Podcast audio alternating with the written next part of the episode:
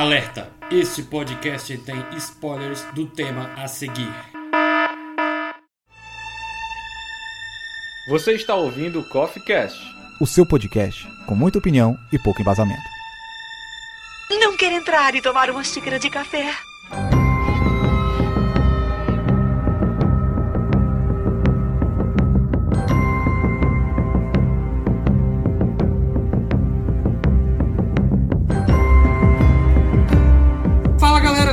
Bem-vindos para o último Coffee Cast de 2020.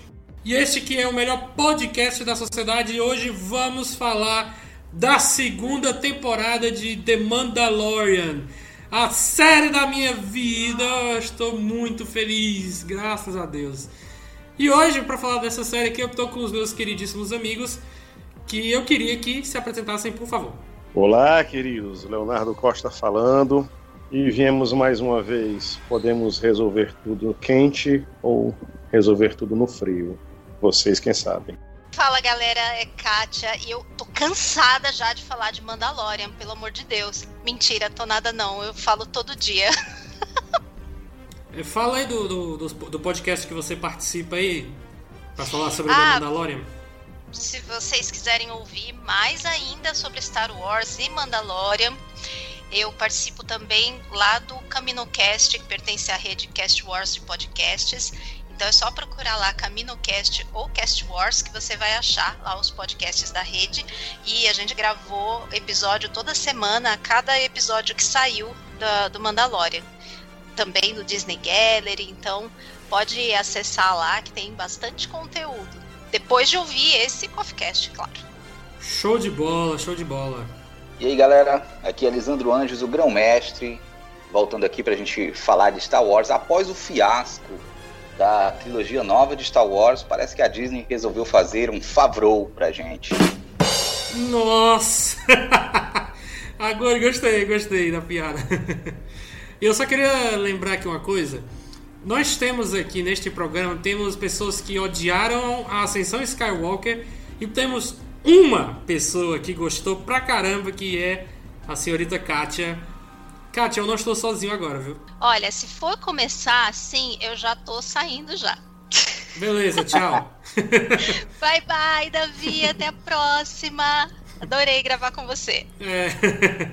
Mas, mas eu acho que a Ascensão Skywalker, ela cumpre um papel importante, que é da gente primeiro odiar o, universo pra gente poder apreciar a beleza que é Mandaloriano. Eu acho que Mandaloriano ficou melhor por causa da Ascensão Skywalker. Ele vai ficar melhor ainda quando conectar todas as pontas. E eu vou ouvir lá na frente, ah, agora tudo ficou legal. Escrevam o que eu tô dizendo, que esse dia vai chegar e eu vou reinar absoluta. Temos fé na força, então. Que a força esteja com você. Vou precisar, né? Mas eu tenho confiança, tenho fé na força. Cara, eu, eu, o eu, assim, não, eu não desgostei de toda a Ascensão Skywalker. Eu não desgostei de todo, mas fico, para mim ficou muito forçada aquela parte do Palpatine. O resto poderia ser engolido tranquilo. Mas a motivação de como o Palpatine ainda estava ali, pra mim foi que melou tudo. Foi o Grogo, velho. Aquilo, aquilo Agora a gente vai entender que foi tudo Tá Não, tá bom. Não vamos queimar a pauta. Não vamos falar de Ascensão Skywalker aqui, pelo amor de Deus.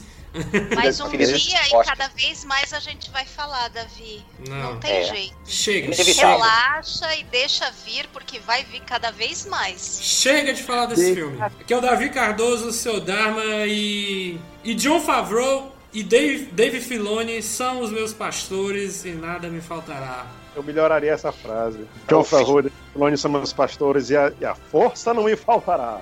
É, é. É. isso aí. Verdade. Caralho. Melhorou minha frase. pois tá bom, gente. Então vamos começar aqui esse podcast.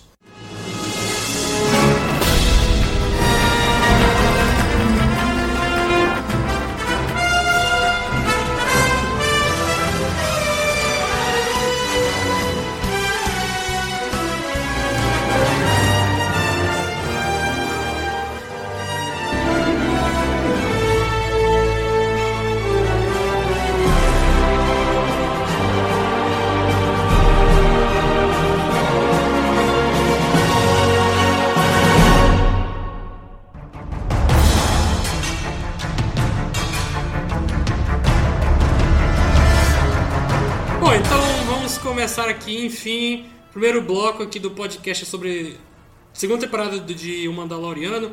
A gente segue ali a jornada do Din Djarin, né, tentando encontrar outros, né, da, outros Mandalorianos, né, levando junto nosso fofinho Baby Yoda, né, para cima e para baixo. Ele não larga de jeito nenhum e eu já quero passar aqui para Kátia.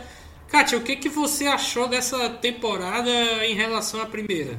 É, eu gostei demais da temporada e o que eu percebo é que uh, da primeira para a segunda temporada a série ela veio num crescente, tanto num crescente de qualidade como num crescente de expansão da história mesmo, agregando é, mais lore, agregando mais personagens, é, fechando arcos, iniciando arcos novos. Então a, a, série cresceu bastante, já gostava demais na primeira temporada. E a segunda temporada eles conseguiram fazer essa proeza de melhorar ainda. O que só é meio complicado porque a gente fica com uma expectativa maior ainda para terceira, né? mas, mas tenhamos fé que vai continuar tudo bem. Eu amei essa temporada. Quase morri no último episódio, fique bem claro, mas eu adorei.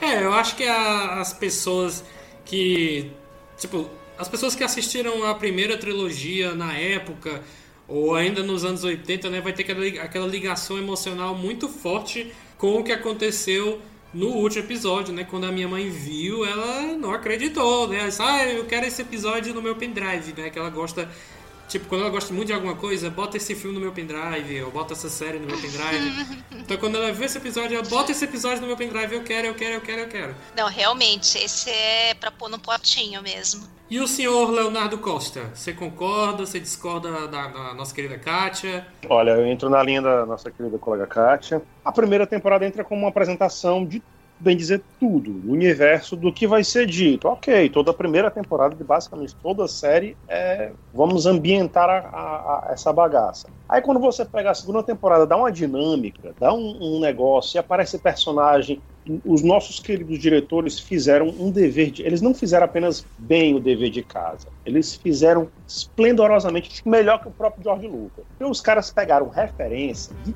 tudo quanto foi canto do que, que foi criado tele, televisivamente de Star Wars para poder colocar nesse, nessa série e, e, costurando de um jeito que você fica, poxa vida. Agora, Kátia, eu concordo com você. Quem é que não morreu gritando, enlouquecendo nos últimos momentos do último episódio? Eu tava gritando aqui em casa, louco, pô, não, pera, não, não é isso, não, não. Deixa, deixa aparecer só um negócio para dizer que ah, aparece um negócio. Ah! Não, não, não, não, não, calma, calma, não é isso. É, não, é qualquer um pode ser assim. Deixa aparecer aquela luva. Quando aparecer a luva, eu digo, pronto, morri, morri, morri, morri. Tirou. Não, eu, real oficial, tive taquicardia. Eu passei mal mesmo. À tarde eu tive é, uma sério, de enxaqueca. E só pode ter sido por conta da emoção. Eu passei muito mal depois. Eu avalio se eu fosse daquela. O que o pessoal diz, né? O do, do pessoal da caixa das 5 da manhã. Porra, eu tinha ferrado. Minha mãe tinha sacado a porrada aqui, porque eu ia estar tá gritando 5 horas da manhã aqui na, no, no, na televisão, na sala, nem, nem podendo. De tarde, eu já assistindo de tarde, eu tava louco assim, eu tava gritando, sozinho em casa, gritando. Uau! E foi uma cena muito bem colocada, muito bem construída. Olha, eu, eu realmente não sei o que esperar da próxima temporada. Não, não, não consegui especular. Com o que muitos devem saber, a cena pós-crédito, eu achei que a cena que se apresenta na cena pós-crédito seria a terceira temporada. Mas já foi dito que não é, então eu digo ok. O que diabos vai vir na terceira temporada? Bom, e o seu Elisandro, eu, eu acredito que ele não seja muito fã do seu Luke Skywalker, né? Já que estamos falando do último episódio, né? Eu lembro que eu comentei com ele off, cara, o que, que tu achou dessa cena aqui? Porque eu, eu sei que ele não, nunca foi muito fã, né? Porque o mesmo já disse, cara, ele é um banana, né? E tal, não faz muita coisa na, na trilogia clássica. Apesar de que tem uma legião de fãs enorme, começando pela minha mãe lá atrás. e aí vem a Kátia e o Léo depois. E agora eu quero a sua opinião, meu bom rapaz. O que você achou dessa temporada aí, velho? É, eu, eu vou fazer coro com o que os colegas disseram aí sobre, sobre essa sensação de que a série ela vem num crescente, né? A primeira temporada ela foi muito boa, a segunda temporada vinha com esse desafio Porque quando você começa com o pé direito, aí você cria uma expectativa no público para o que vai ser essa segunda temporada. E eu acho que tinha aí um, uma bomba na mão, né, o John Favreau, que os fãs estavam órfãos aí do, do, Star Wars devido ao que tinha acontecido no cinema, gerou muita repercussão, gerou polêmica, então ele estava pegando é, uma franquia que tem uma fanbase que primeiro é muito grande, muito apaixonada, mas que também é uma fanbase muito, muito exigente, né, para não dizer em muitos sentidos chato. E aí a exigência, essas exigências que podem é tanto fazer muito bem para uma franquia quanto é ser um problema a se administrar. A primeira temporada, é, e falando brevemente, eu acho que o John e, e o, o, o, Filoni, né? John aqui, extremamente íntimo, eles entenderam que, o, o que é a essência do Star Wars, sabe? As últimas coisas que a gente vinha produzindo, que a gente vinha assistindo de Star Wars, ela entrou naquela pira de que tudo tinha que ser grandioso, tudo tinha que ser universal demais. É, e, e eu acho que Star Wars ele também é uma coisa de cotidiano, sabe? É uma coisa do micro que também se explora, sabe? É uma coisa do detalhe. Eu acho que o Favreau ele consegue trazer essa urgência do que é o grande universo Star Wars, o que é essa grande franquia, mas manter o pé no chão naquela narrativa que ela é uma narrativa mais localizada, parece às vezes um western, porque o, o próprio Mandaloriano ele lembra demais o western, que são as referências do próprio George Lucas, né? É, o cinema asiático, ele consegue trazer esses elementos para cá, colocar uma trama mais localizada, mais pequena. Nem tudo tem a ver com o bem do universo. Aí você vai criando é, é, é, é carinho por aqueles personagens que estão sendo inseridos e você vai explorando o universo junto com ele. Eu acho que essa forma como ele conta a história, episódica, em que cada episódio ele tem uma, uma temática e no final essas coisas elas se juntam para poder concluir a temporada, tinha sido muito acertada na primeira temporada. Para uma segunda temporada eu ficava me perguntando, ele vai seguir com essa rotina, né? Ah, vai ser tipo o episódio do Power Rangers, o monstro do dia, o, o dilema do dia para ele resolver. E ele meio que repetiu essas coisas, mas ele conseguiu ir adicionando e ele resgatou coisas do, do restante do universo para finalmente fazer a trama andar e para finalmente dar pra gente aquela sensação de, de, de, que Mandaloriano tem um lugar na história de Star Wars a cumprir. Assim, ele vai fazer a história de Star Wars é, caminhar. Então eu fiquei muito feliz com o que ele fez. Eu achava que era uma coisa difícil de se fazer. Eu achava que ele, ele corria o risco de se repetir, mas ele conseguiu manter a fórmula. Né? Ele se repetiu, não deixou de, de, acontecer, mas ele adicionou coisas que fez com que a trama ela ficasse mais dinâmica, que ela ficasse mais atrativa e que ela ficasse com mais cara de Star Wars, o que eu achava bem desafiador. Então, a minha opinião é que assim, a gente encontrou uma primeira temporada muito boa e uma segunda temporada cinco estrelas. É, concordo com você aí que eu não sou lá do, dos principais fãs do Luke Skywalker. Mas eu acho que foi o momento, tirando talvez a aparição da Ahsoka Tano, que é a minha personagem favorita, junto aí com o Obi-Wan, é, eu acho que a aparição do, do, Luke foi o ponto alto da, da, da temporada. Eu acho que o, Favreau e o Filoni foram muito sagazes em manter isso em sigilo e a gente se surpreender. Eu vibrei, assim, com a chegada do Luke, eu tava torcendo. Quando eu vi a X-Wing, aí quando eu vi só a mão do cara aparecendo de luva, depois o sabre verde, e você vai naquele crescente de emoção.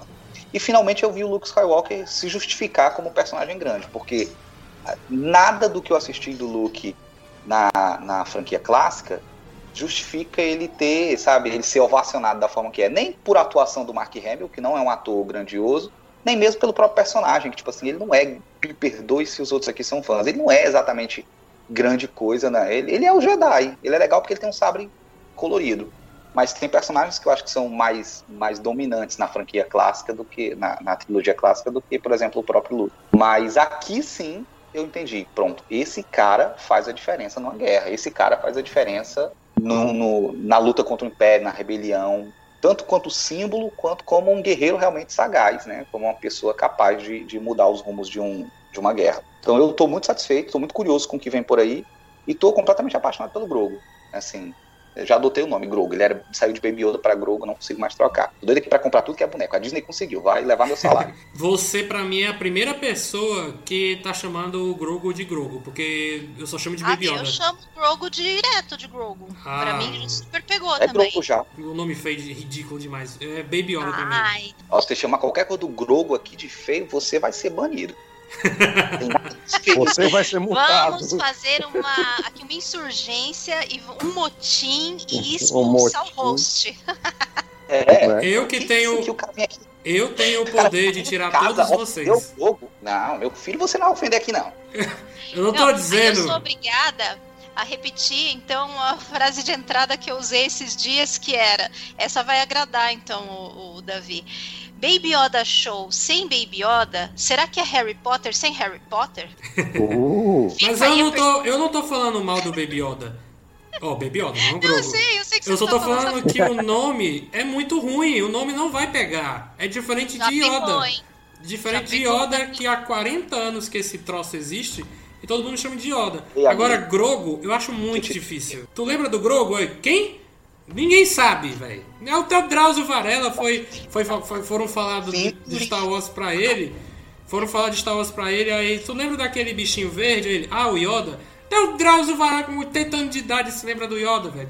Ninguém vai se lembrar do Grogu, não. A galera vai se lembrar de Baby Yoda. Pode, pode apostar Vai aí. nada. Vai nada, Davi. eu é só você não está frequentando os grupos de Star Wars. Exatamente. Todo dia eu tô em discussão de Mandaloriano. Tem quatro, cinco grupos no Facebook de Mandaloriano. Tem grupo de Mandaloriano no, no WhatsApp que eu participo. Tô vendo essas coisas no Instagram e é grogo pra cima e pra baixo. A galera comprando boneca roda e a Disney ficando cada dia Eu mais rica. vou, vou, Com- falar, vou falar que nem aquele personagem lá da escolinha do professor Raimundo. Você tem provas, e mostra provas em mim. Mostre a imagem do grupo do WhatsApp que, que falam Mano, no é- nome de Grogu. é Tem aí? Então, de nascimento que está lá assinado pelo pai do Grogo. Exato, exatamente. Tem, tem aí? Então não me venha com churmelas. São Grumelas. Ó, todo comentário agora de grupo que o pessoal falar grogo, a gente printa e manda pro Davi. É, o. Olha, eu adorei, cara. fazer isso. Eu sou Não é? até a... Eu vou fazer agora. Olha, eu, eu, eu fui procurar o boneco Funko pra comprar. E sabe qual era o nome que tava lá? Baby Yoda. Não era Grogo, não, viu? Não, não. deixa- Mas a, a mídia, as, as mídias oficiais, Filhas ainda. elas colocam como The Child. As lojas é que colocam pra facilitar as pessoas procurarem, colocam Baby Yoda, porque para aparecer na busca, porque as pessoas buscam assim. Mas É, é, todo o material oficial- oficial é The Child. Porque até ninguém vai se lembrar de Grogo. Eles não botam Ah, o que vai- Grogo, botam Baby Mas Yoda. daqui pra Bicho, frente vai sair bicho. tudo com o próprio Jim só foi falar, só foi aceitar Grogo, acho que no, penu, no antepenúltimo pro penúltimo episódio. E olhe Sim, lá, seis, ele ainda fala. seis, é. Child, come on. Ah, eu, acho, Não, eu, não. eu acho fofo quando ele vai, né? Fala, criança, ei. Aí o Baby Yoda não responde, né? Aí quando ele fala Grogu, aí ele, hein? eu acho muito fofo, velho. Me lembra muito o Gizmo do Gremlins. Mas pra mim é Baby Yoda. Baby Yoda até o fim da minha vida. Caraca, Davi. Não, Davi, você só me chama pra eu ficar discutindo com você o tempo inteiro, né? Eu não sei por que tu me chama ainda pra gravar. Mas dessa vez não é sobre a ascensão Skywalker, graças a Deus, né? Ah, eu também acho, porque eu não quero mais discutir com ninguém, eu já cansei já. É, eu cansou, cansei já.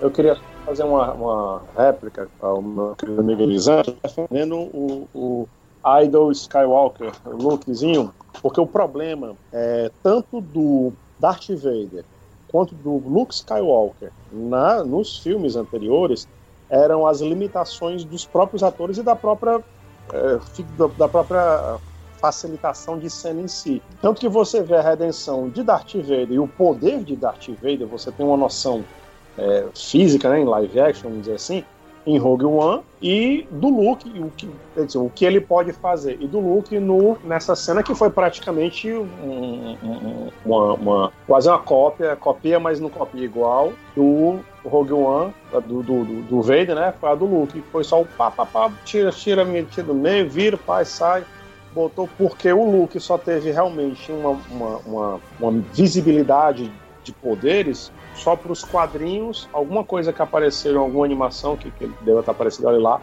mas em real, em real, como só teve aquele- aqueles três filmes e esse último, Uhum. do, do, do, É um dos do personagens menos explorados, assim, em mídias, pra, e é um pra dos se mais ver. poderosos. Exatamente. E te- a gente lembro- tem também a lembro- questão de que ah, os roteiros eram muito difíceis de entregar, né?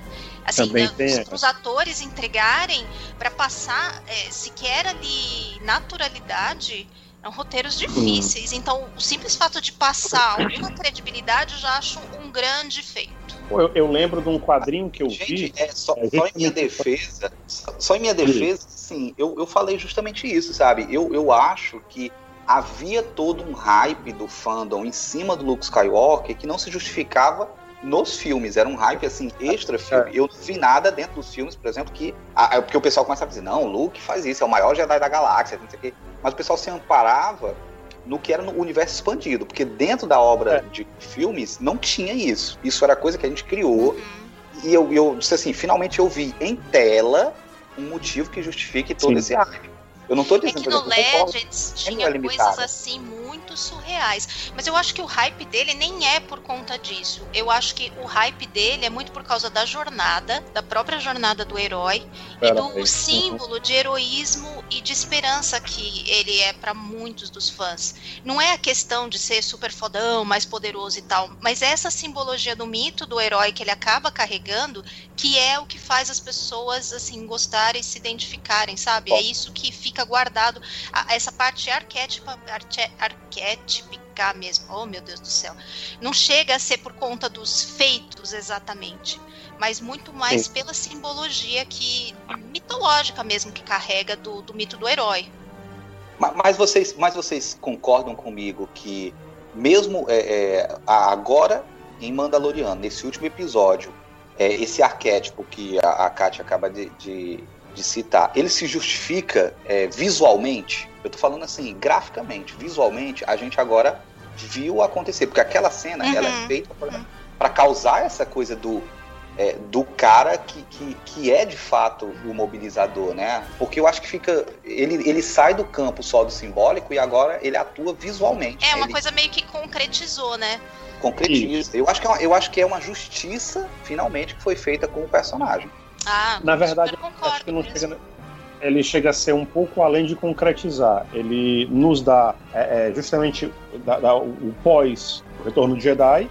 Assim, pronto, daqui para frente ele, tá, ele, ele, é o mestre Jedi, se consagra como mestre Jedi pelos espíritos, né? Porque sozinho ele só se autoconsagra. Ele, pelos espíritos do, dos mestres da força, ele é consagrado como mestre Jedi. E para além disso, fora o que a gente viu, que ele ainda estava em aprendizado, né, isso aqui é o que ele coloca no aprendizado em prática, que a gente só conseguiu ver até então no, no episódio 7 8, né, no episódio 8, ele, entre aspas, fazendo alguma coisa dentro das limitações físicas do Mark Hamill e a, e a, e a computação gráfica que ele mesmo criou com a força. Mas fora isso, é, é esse meio tempo. Né, ele, ele, exatamente como você falou, Elisandro. Ele jogou na tela esse ponto do meio, uma, uma visualização sobre esse ponto do meio do Luke Skywalker. Uhum. É porque quando a gente Herói deixa o Luke lá no episódio 6, ele acabou de se tornar um cavaleiro Jedi. A gente pois não é. viu o Luke mestre Jedi. Ainda tá fedendo realmente. É, a tem, tem um hiato, o final né, da jornada dele lá no Last Jedi, que é o final que foi, tipo, a, a, a gente vi, tava vendo o começo da ascensão, a gente não viu a ascensão realmente uhum. realizada e viu a decadência. E aí uma redenção é. ali no final. Mas muito, muito pouco, que não faz jus de forma nenhuma ao que seria mostrar o mestre. E, e é tão, é tão pontual o Mandaloriano que a gente, ah. que a gente pula a série todinha e tá no é, final. É, pois né? é. Não, mas é, é que é, é uma parte interessante de discutir, mas mesmo assim, não anulem nada tudo que tem Mandaloriano e de forma alguma quem está acompanhando Mandaloriano não está interessado no restante por conta disso. Muito pelo contrário, todo mundo continua super interessado na história do Mandaloriano, no arco de Mandalor que está vindo por aí, nos personagens novos, nos que voltaram de Rebels e Clone Wars, tá todo mundo continua todo mundo tão interessado quanto estava antes. Apenas foi aí um, um ponto fora da curva de, de, comentários e tal, mas não tirou de forma alguma o, o assim, brilho. o das pessoas. O, isso, o brilho do restante. Para mim, olha, que é, eu acompanho Star Wars há mais de 30 anos. E hoje, dos meus personagens favoritos são o Grogu e o Mando. Passou à frente da Rey, passou é, à frente de personagens da trilogia clássica, passou à frente, passou à frente de vários outros. Só não passou à frente do Detalhe Luke porque não dava para mim. Mas de resto, ai, cortaram a fila legal. deixa, eu, deixa eu só perguntar uma coisa aqui antes do Elisandro. Kátia, quem é Grogu? Como assim, Davizinho? Quem é A Grogu? série, nem a série não explicou direito quem ele é ainda. Você vai querer que eu explique? Não, quem é Grogu? Eu não, eu não, não tô lembrando quem é É Grogu. meu filho, Ele tá adotei ele. Era um jeitado e eu adotei ele.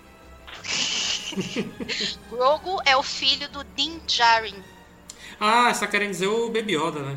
Ah, Caraca, Davi, tu vai. Não, quando tu não tá discutindo comigo por causa de Ascensão Skywalker, você vai discutir por causa do Grogu agora, Davizinho? Ê, meu Deus do céu. O bom é ter uma discussão, né? O negócio é, é fazer discussão. É treta, né? Pegar. Treta. Então, Isso. Vamos, vamos passando aqui que a gente já tinha começado pelo final, né? Falando do último episódio aí da aparição do Luke Skywalker, que foi muito bom, que relembrou ali o final de Rogue One, onde o Darth Vader massacrava o pobre ali do, do exército Jedi, exército Jedi, do exército da, da rebelião. Então vamos, vamos voltar pro começo, né? Ali nos primeiros episódios em que o Mando, né? Ele sempre tá sendo enganado e o cara sempre cai, né? E virou até um clichê dentro da própria série. As pessoas sempre conseguem é, trair o pobre do Din. Mas ao mesmo tempo eu, eu gostei porque a, a série ela revisita alguns lugares já antigos, né? Que os fãs conhecem, como Tatooine. é, já no primeiro episódio, no caso, só que no primeiro episódio já que bate o pé na porta, né? Já tem quase uma hora. É um episódio em que aparece um cara com a armadura do Boba Fett eu fiquei, caraca, o Boba Fett agora na minha cara, aí não era ele, né?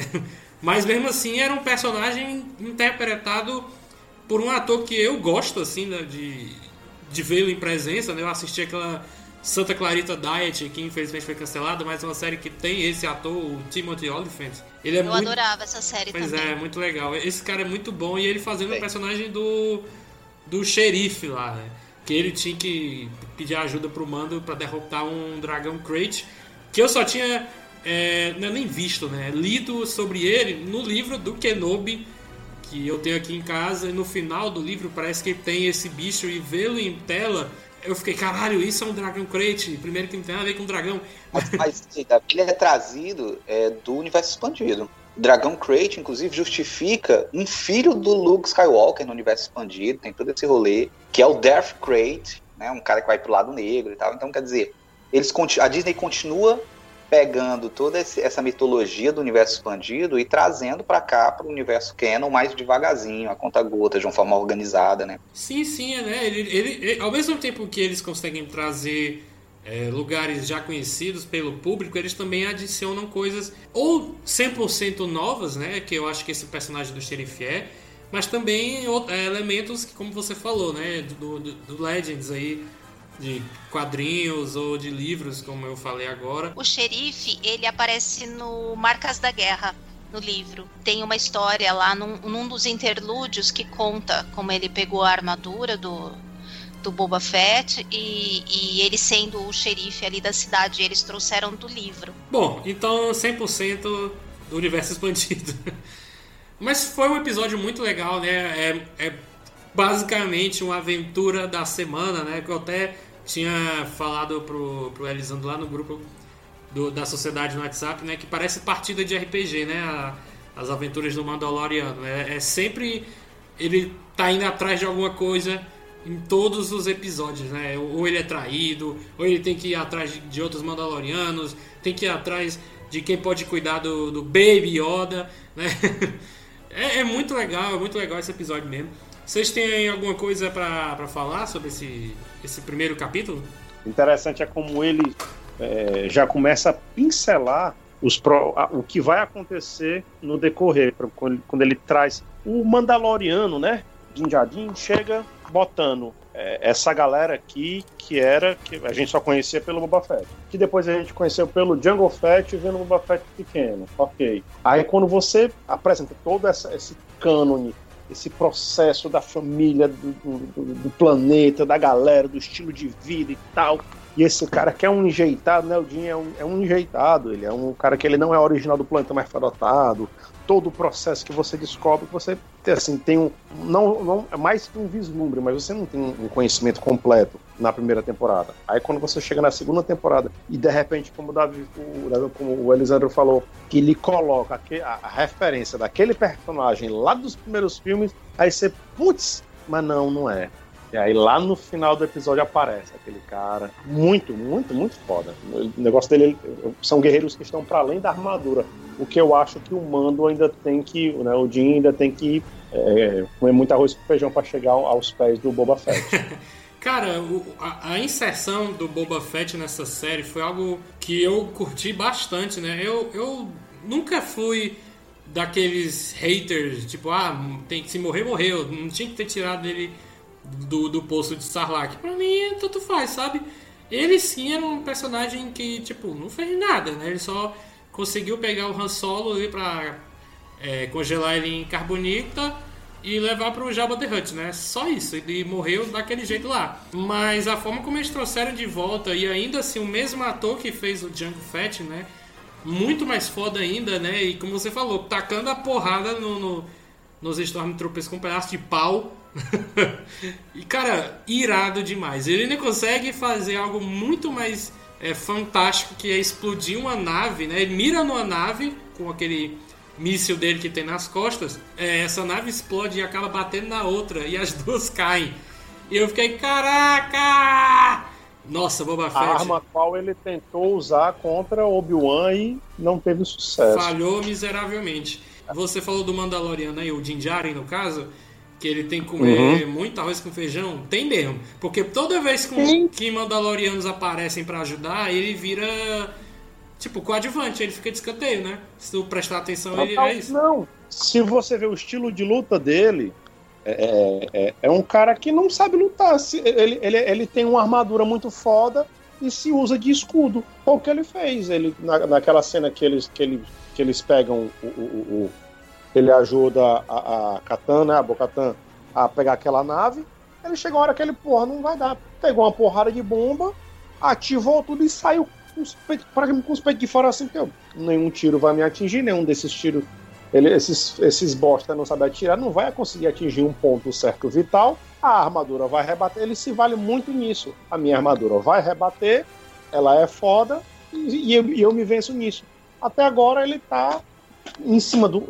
Quando ele não tem o recurso daqueles da mão esquerda, do, do, disparo, vários disparos da mão esquerda, ele é um, um, tanque. Ele aguenta porrada, porrada, porrada até a hora em que ele consegue. Pá, bateu, pronto. Basicamente, o sistema de luta dele é esse. Não, não vejo, eu realmente não vejo. Eu sou. Tô achando um personagem do caralho. Mas ele não tem assim uma luta com o Boba Fett chegou, bufo, bufo, bufo, tomou um, derrubou dois, derrubou três, derrubou quatro. Aí ele chega pro Ninjarinho, eu quero minha armadura de volta, porque é um valor sentimental. Não é porque ele precisa da armadura, não é só do jato, não é só o míssil. Eu acho que, é tipo, ele podia, ele podia ter chegado pro Din Djarin e falado assim, valeu, falou, agora a série é minha, viu? Que eu sou melhor do que você. tipo isso. Eu, eu dar um spoilerzinho do, do, do, da história. É que eu, eu realmente eu pensava, não, bicho, tem que ser a terceira temporada um, um pouco voltada pro, pro Boba Fett pra poder algumas coisas acontecerem com o Jim e depois a gente pegar ela lá na frente. Mas quando você me coloca, já tem uma série de um Mandaloriano, você vai colocar outra série de outro Mandaloriano, né? Entre aspas. Eu fico meio, caralho, o que, que vai sair disso? O que é que vai sair disso? Até acho que ele luta bem, sim. Porque quando a gente tem a oportunidade de ver sem a armadura, por exemplo, lá no, no episódio do, do Believer, lá do Mayfeld, é, que ele tá sem armadura. É, ele se sai muito bem lá na luta. Uh, só que é, aí com armadura ele luta de uma maneira e sem armadura de outra maneira, porque ele já tinha uma boa fama dele antes de começar a trocar, né, reforçar toda a armadura dele. Ele já tinha uma, uma bela reputação lá com o Griff Carga. Sim, eu, eu concordo também. Esse episódio, que é o penúltimo, se eu não me engano, tem uma pegada bem Indiana Jones ali, né? Na parte do, do, do caminhão, né? Do, do Caçadores da Arca Perdida, que eu me lembrei muito desse filme. E ele luta bem mesmo, né? Ele luta com a porrada de pirata, assim, bem pirata, né? É o povo do planeta ali, né? Que, que tinha sido invadido pelo Império. E ele luta heroicamente, né? Ele vai. Aparece uma galera tra trazendo umas bombinhas, né? E ele tem que dar um jeito de não explodir, porque senão o, o, o, o que o caminhão tava levando, aquela carga lá que era altamente é, inflamável, né? Coisa assim Ia papocar geral, né? E tinham sido o quê? Três caminhões que o Império tava levando? Dois já tinham ido pro brejo. Só sobrou o que tava o Mando e o Mayfeld. que tá na primeira temporada, né? Eu não, não lembrava desse cara. Mas ele tá lá quando passou o Previously on The Mandalorian. Aí tem lá aquele careca. E foi foda, e principalmente quando aparecem os caças Tai, né, pra salvar o dia, né? E a gente fica, nossa, velho, a gente tá torcendo pros caças Tai salvar o, o Mando e o Mayfeld. Esse roteiro ele é muito interessante porque ele traz muitos conceitos justamente para fazer tanto o Mando pensar como a gente pensar. É, é, esse episódio é escrito pelo, pelo próprio diretor, o Rick Famuyiwa, e, e, ele coloca muitos elementos interessantes nesse roteiro. É, tanto a questão de pelo que você luta, se aquilo que você acredita realmente tem lógica dentro daquilo que, que você se propõe fazer e como quando você é forçado ao máximo, às vezes os seus princípios e as suas crenças, crenças podem mudar ou você pode ter que deixá-los de lado momentaneamente, né? E ali eu não vejo nem tanto como uma questão talvez de torcer pelo império, torcer para que eles chegassem, mas é aquela questão de quando você tá na pior, você tá na merda, o que aparecer para te salvar, você tá aceitando, independente de que lado que apareça, que é bem o que ele fala fala também lá sobre o povo do planeta. Para eles é tudo a mesma coisa quem tá mandando, porque para eles aqui eles estão na pior e seja lá quem tá comandando para eles não tá fazendo a diferença. E no caso da salvação aí é a mesma coisa. Você tá ali no, no momento crítico, quem aparecer para te salvar, seja lá quem for, você não vai se negar. que é algo que vemos no episódio 8, no, no na, na, na, figura daquele contrabandista. Aqueles DJ. É, é, a mensagem é mais ou menos a mesma, mas eu acho Não que aí foi bem lado. melhor passada do que lá. Mas realmente, teve um, teve um podcast que eu gravei que eu falei exatamente isso que você falou agora.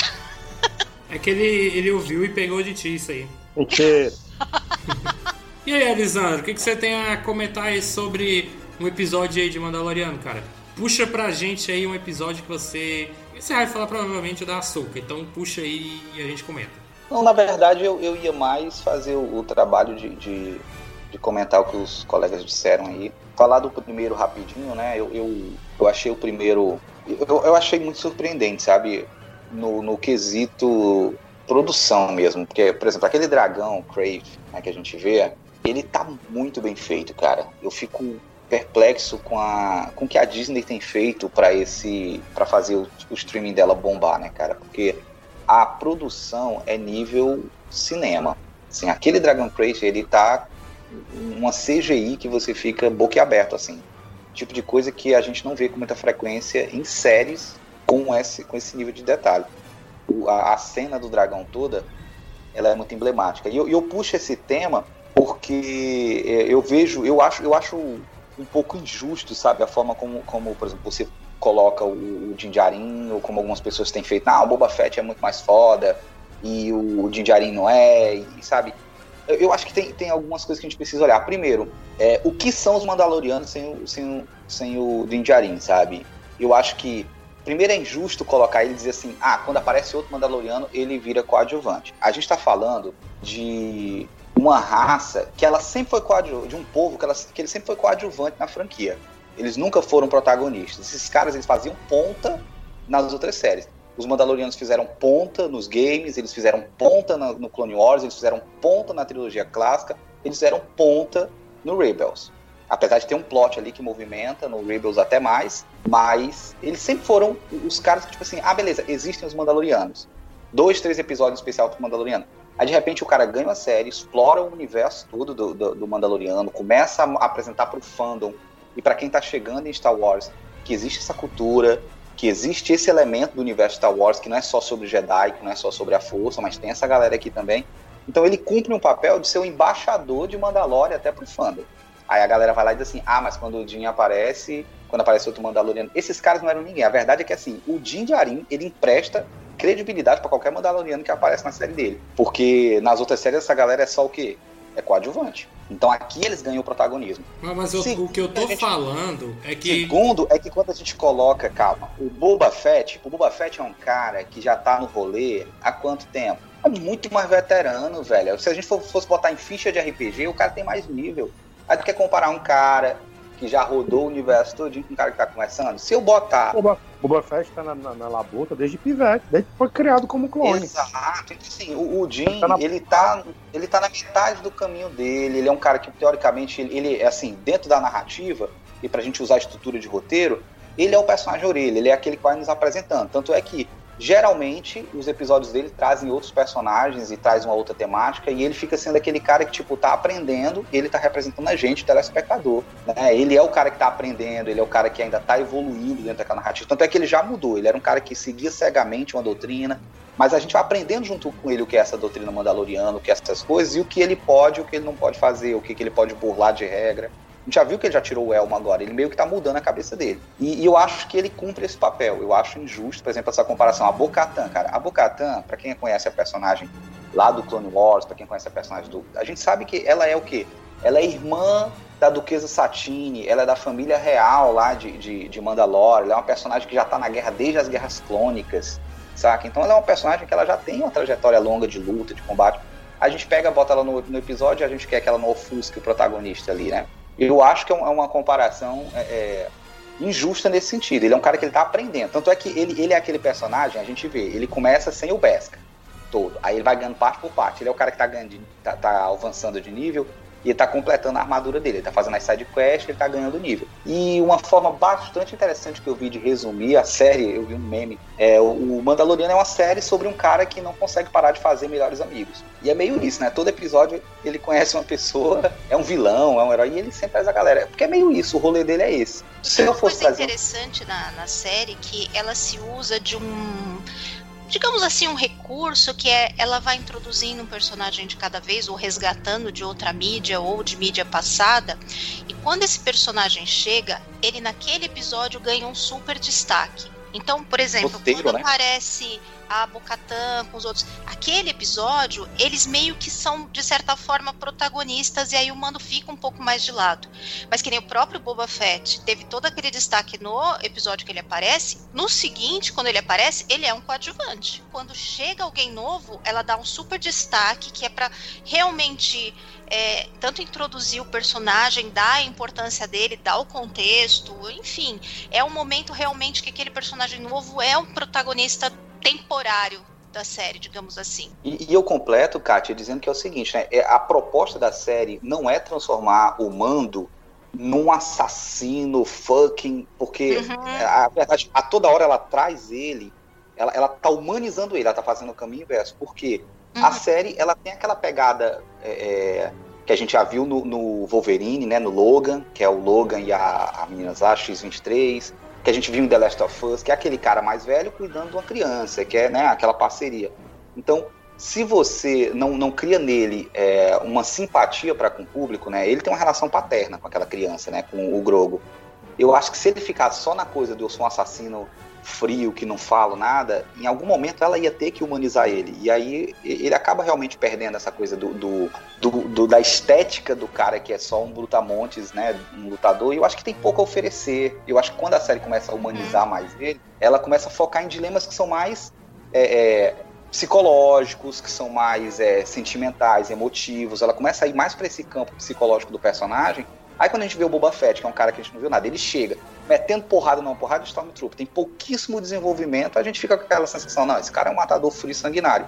Na série dele, talvez a gente É, mas e as camadas, né? Você não Exato. tem tantas camadas assim como você tem, por exemplo, no Mando. No Mando você tem, ah, Isso, você tem um exatamente. desenvolvimento de personagem super bem feito. Você Exato, vê ele é evoluindo, você vai entendendo cada, cada etapa dele, o quanto ele tá mudando, de onde ele veio, as ideias dele como eram e como vão ficando.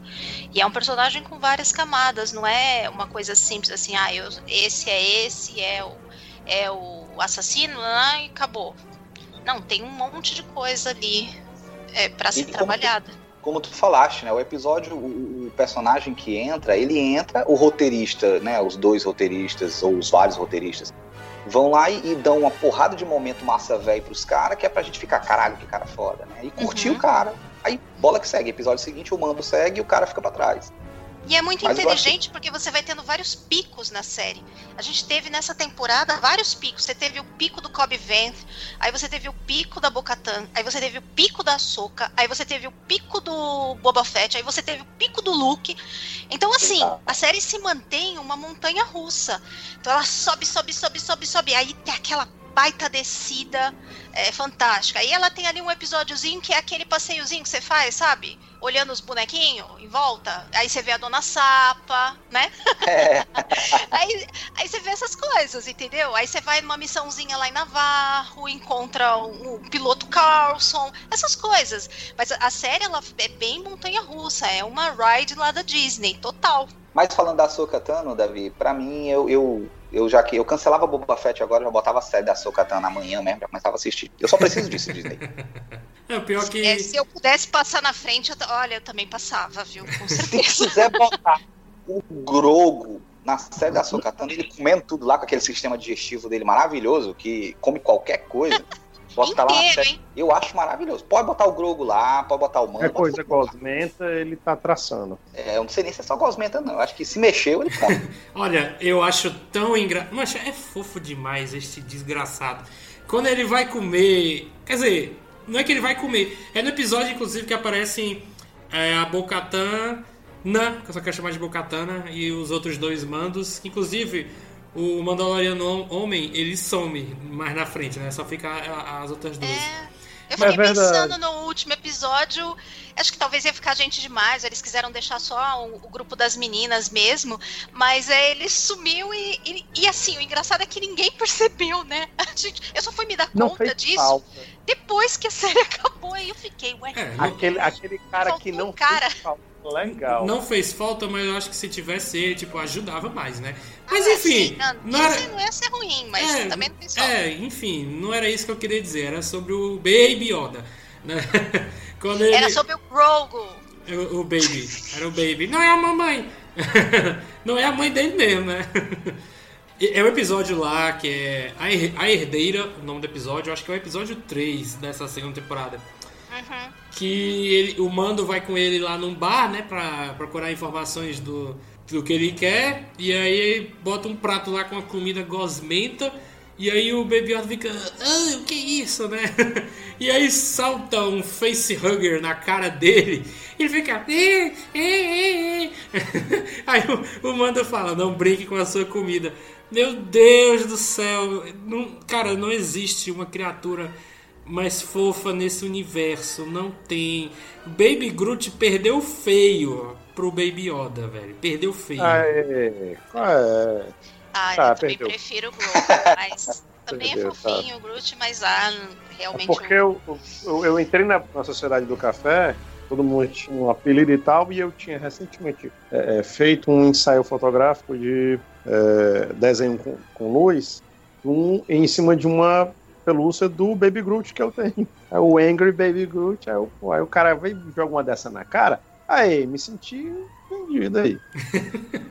não, senti não, Baby Yoda é foda, senti não. Aí, é- Baby Yoda, falou Baby Yoda, tá vendo, ó? Tá vendo, rapaz? Aqui é Baby Yoda. Não, e, e esse episódio aí que acontece isso é um, é um dos episódios que eu mais gritei na temporada, viu? Porque quando o monstrão lá engole Grogu dentro do bercinho e tudo, aliás, vamos enaltecer o Quill, porque se não fosse ele que fez aquele bercinho tão perfeito, protegido, o Grogu tinha virado comida de peixe mesmo, né?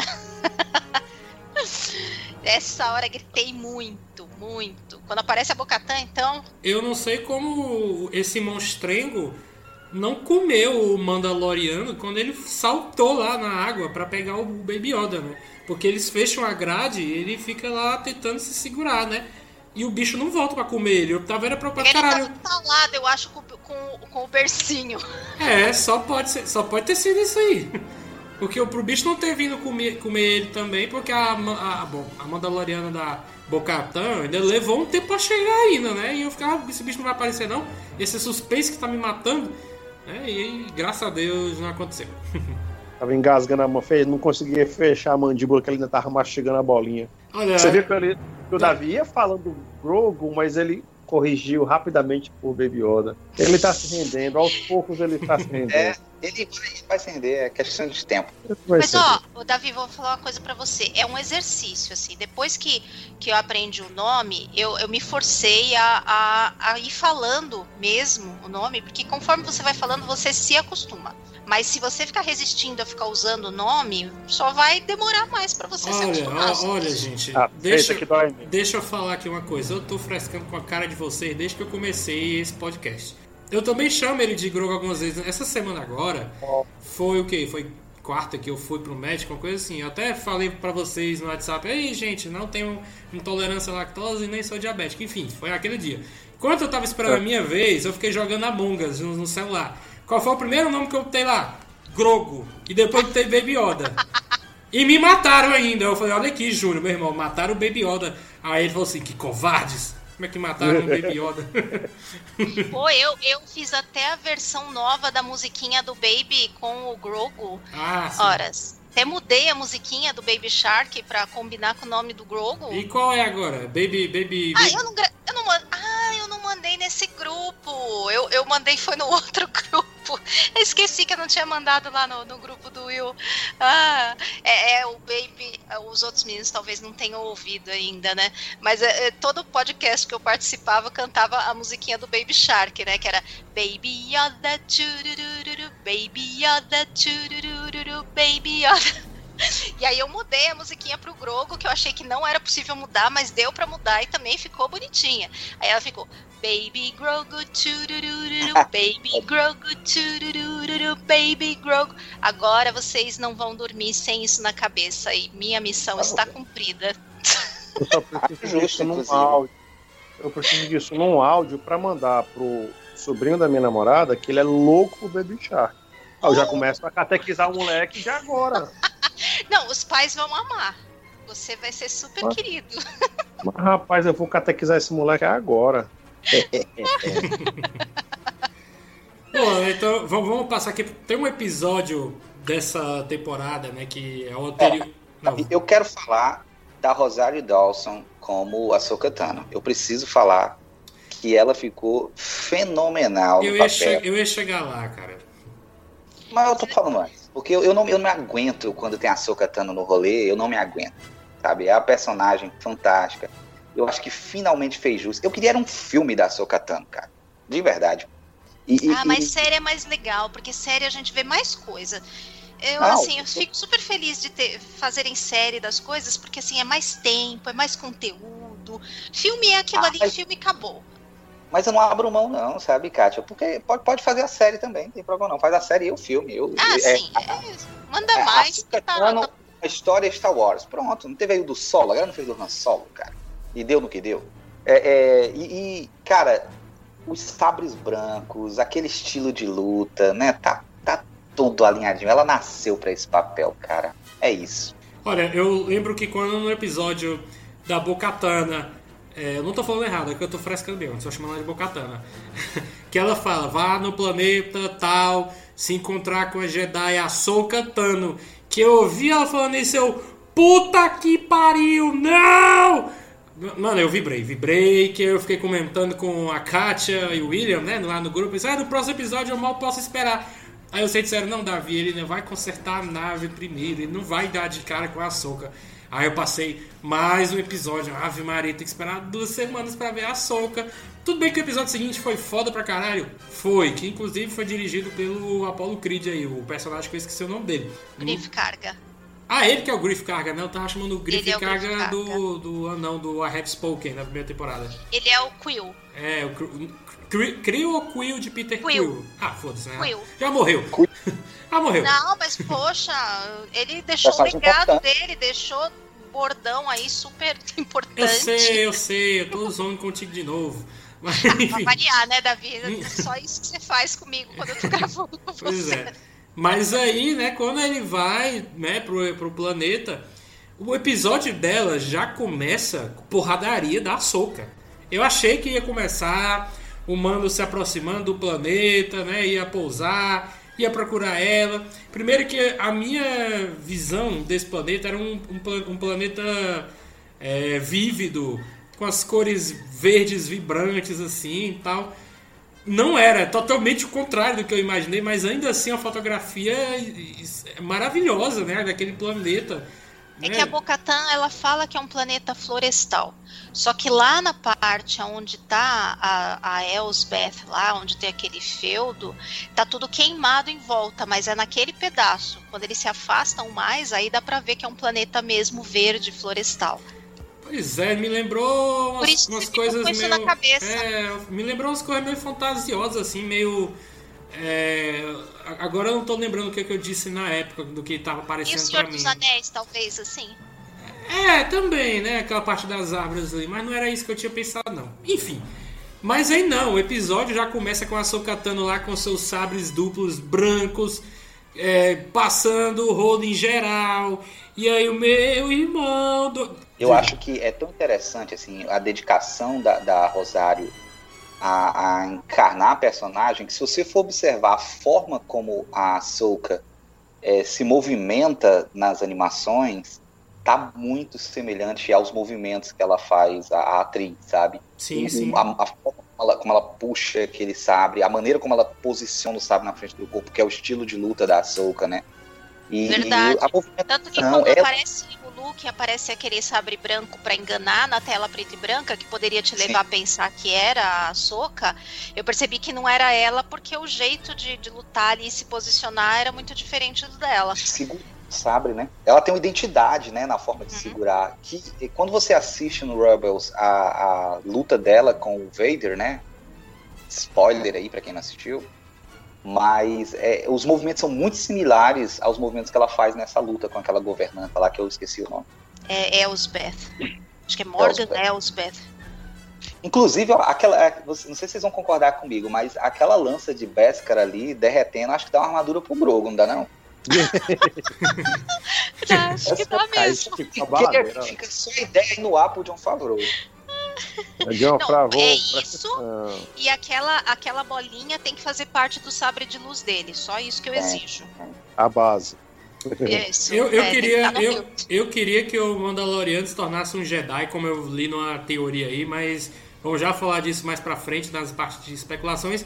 Mas voltando sobre a, sobre a Ahsoka, é muito foda, ainda no começo, como ela mata um, um dos soldados lá e ela utiliza a fumaça pra desaparecer, né? ela, ela desliga o sabre de luz e aí sai correndo e ela some na fumaça pra aparecer 5 segundos depois do outro lado da tela, sabe? Da, da câmera. Eu fiquei, meu irmão, caralho, eu tô apaixonado por essa mulher.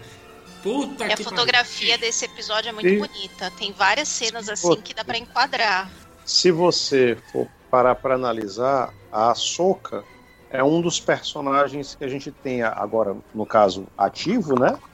Que me- no qual você melhor viu a construção do personagem, toda a trajetória do personagem para ela chegar até onde ela tá agora.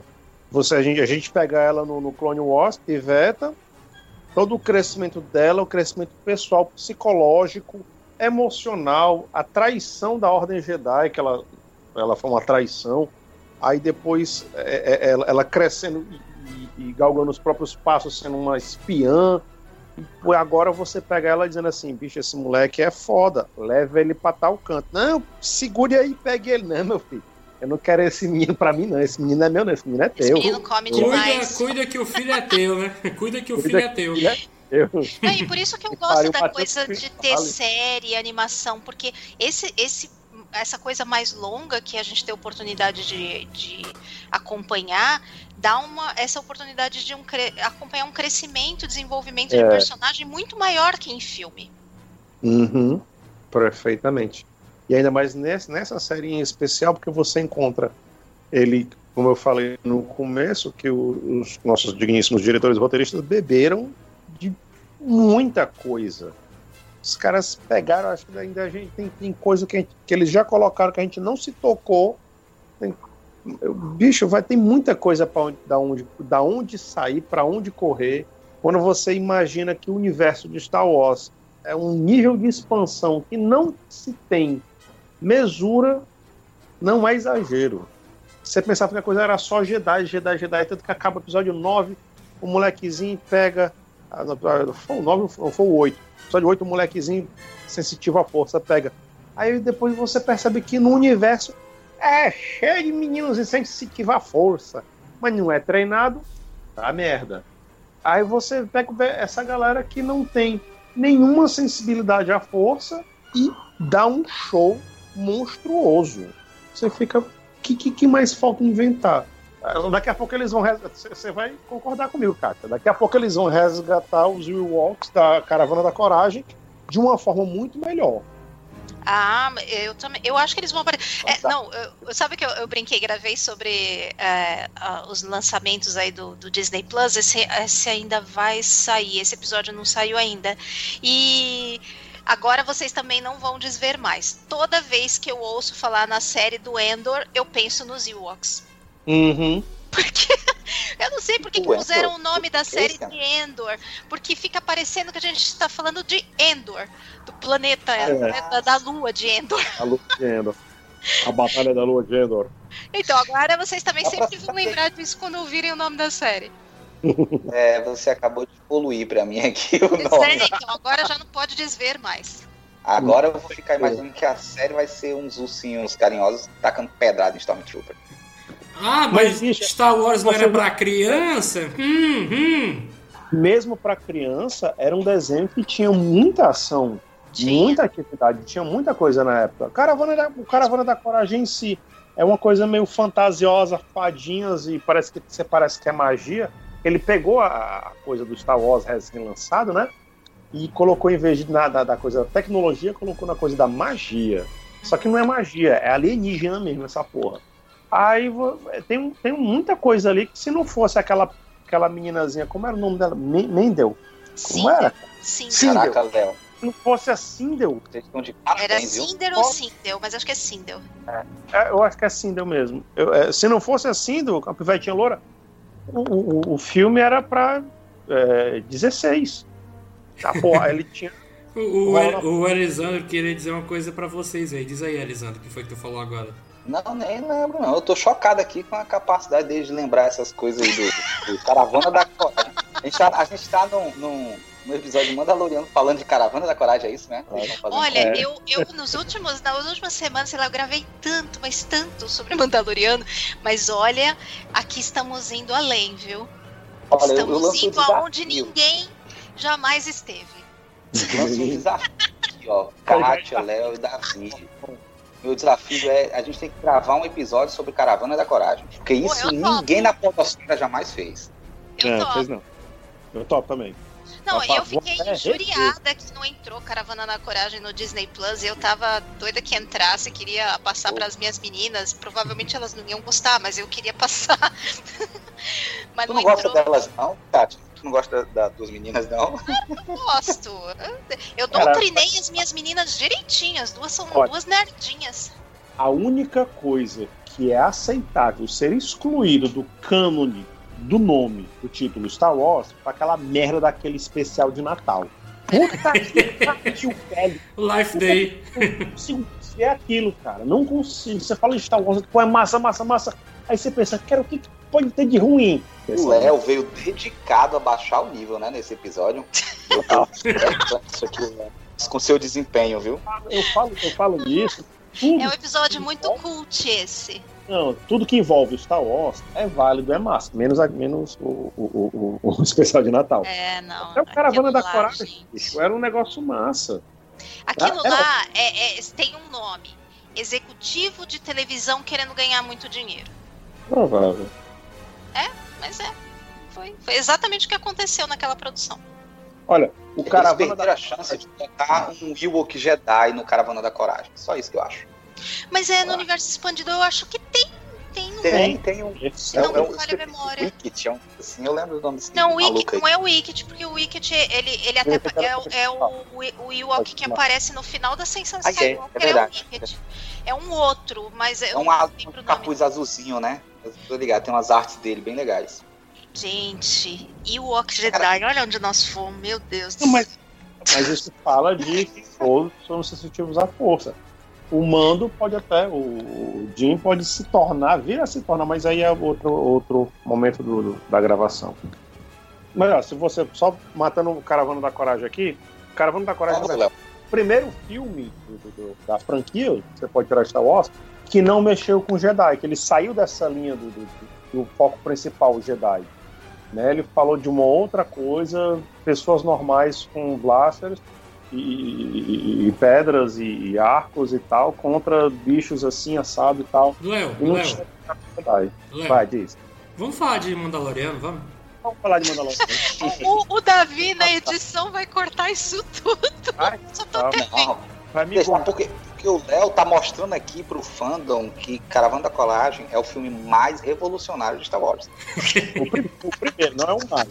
É o primeiro spin-off. O primeiro spin-off de Star Wars, o Caravana da Coragem. É porque ele. É porque como ele foi feito na época em que estava começando ainda o hype do, do Star Wars, então a galera desconsiderou, a galera de- depreciou e tal. Mas ele, ele, ele é um negócio, ele era uma coisa que tinha muito pra, pra, pra muita, muita água pra rolar debaixo da cachoeira. Pronto. Já dá pra fazer uma série do, do Caravana da Coragem com o Jar Jar Binks. Aí pronto, aí você. Puta que pariu, não. Ele vai trazer aquela do Jar Jar Binks, é o verdadeiro vilão de toda a saga Star Wars. Ah, toma na. Toma. É pra fazer um filme, né? Binks, uma história Star Wars. Olha, Eu assistiria essa porra. Cara, acho que até eu assistiria esse cara ali só pra dizer assim: é ruim nisso, nisso, nisso, nisso, nisso. E de bom, nada. Aí vendia boneco, senador e a Disney ficava rica. Porque ela é assim, a Disney ela lança qualquer coisa e vende boneco. A gente, a gente é um atoleiro aqui, a gente não sai mais, vai. Tá parecendo Maria Movedice esse Tá, negócio. tá, tá, tá. Ca- O carro, o carro atolou aqui, ele não tá saindo mais de Caravana da Coragem, de Jar Jar Binks. Mas agora eu, eu tô com um 4x4 aqui, deixa eu, deixa eu puxar o carro de vocês. Ó, tô puxando aqui o carro, ó, pronto, tirei da toleira aqui, pronto. Saímos. Agora vamos então vamos falar falar. de uma coisa importante. Episódio do cerco. Não, Parecia Tech, que não Tech tinha Pix. nada demais. Tech Pix não foi importante. Eu pensei a mesma coisa. E aí, no final do episódio, eles jogam aquela bomba lá de um monte de clones lá na base. que foda, né? Pra ver, né? Mesmo Essa esses espe- episódios meio episódicos assim, eles sempre tem um- algum elemento ali que ou é importante ou mesmo sendo tão importante vai fazer ligação com coisa que vai aparecer depois pra não ficar simplesmente apareceu do nada, né? Ô, Kátia, me faz uma gentileza, me lembra esse episódio, eu não tô me lembrando. O do cerco é o que vem depois do da Bocatã. Quando é, ele lá no da Bocatã ele conserta lá com os Mon Calamari a nave, mas a nave fica toda toda fuleira, cheia de Fica rede, não sei o que. E aí ele tem que ir atrás da Ahsoka Tano. Só que antes de ir atrás da Ahsoka Tano, ele para lá é, em Navarro. Pede ajuda àquela mulher de novo e tal, para ela dar um vai, tapa. vai pedir ajuda pra, É o- pra é o- Jacarã, Da, da sapinha. É, na verdade é o contrário, né? Ele pede ajuda lá pra, pra consertar a nave e tal, e o Griff e a Cara Dune que pedem ajuda dele pra resolver uma base, eliminar a última base do Império que tá lá em Navarro. É, esse, eu- vão- esse episódio eu falei que era dirigido pelo Apollo Creed aí, que é o Griff Carga. Isso, esse mesmo. É o episódio, é o episódio que, ele, que eles veem o, o hologramazinho daquele médico falando que eles estavam tentando tirar o sangue do Baby Yoda, do Grogu, né? Do Grogu. Grogu. Do Grogu. pra poder né, criar alguma coisa que a gente, Deus me livre, que seja mais né, o clone do Palpatine, porque aí faria muito sentido né, com o Kifumi. É, a referência é essa. Porque inclusive nessa cena toca um pouquinho do tema do Snoke, bem assim de passagem, Toca. quando aparece os lá. É, eu acho que talvez É, o é construção, fosse é um tudo clone isso é, é cagado do construção. Talvez fosse isso, o Snoke fosse um clone cagado do Papatini. Só pra Eu introduzir é essa merda de clone. Então, tá uma merda aquilo ali. Ah, mas é, é assim, eu, eu acho que é assim. Você tem um monte de conceitos que precisam ser melhor explicados e expandidos para fazerem sentido. E geralmente as coisas são assim. Às vezes a ideia ela pode parecer merda ou não, da maneira como ela é mostrada e como ela é desenvolvida. Então tem um monte de coisa que se for bem desenvolvida agora vai dar uma puta história. Eu acho que s- se eles forem levando a trama de maneira legal e tudo se encaixando, vai completar o que vem depois de uma maneira bem legal. Oremos. Tá? Eu tenho certeza. É aquela história, dúvida, né? O, o Rogue One ele consertou uma falha de uma nova esperança, né? A questão de atirar naquele buraquinho da Estrela da Morte e ela explodir, né? Então, pode. Assim como Clone Wars trabalhou toda a época da trilogia prequel. Não fosse Clone Wars, as pessoas não gostariam tanto do Anakin como gostam daquela época. É, e eles, Oh. eles explicam mais também a questão do chip que tem na cabeça dos clones, né? Que foi colocado lá justamente pro Palpatine controlar eles quando desce Viesse a Ordem 66. 66. Poxa, É, então aí a série vai fazer essa mesma função de, de desenvolver melhor algumas coisas, explicar outras, conectar outras. E é uma coisa que eu venho falando já há um tempão, desde o ano passado. Essas séries, elas vão trazer pra gente as verdadeiras sequels. Elas vão trazer agora o que seria o período das sequels mesmo.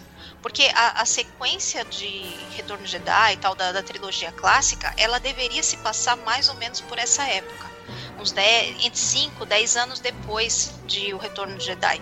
E que a gente não teve. A gente teve alguma coisa que seria posterior a isso.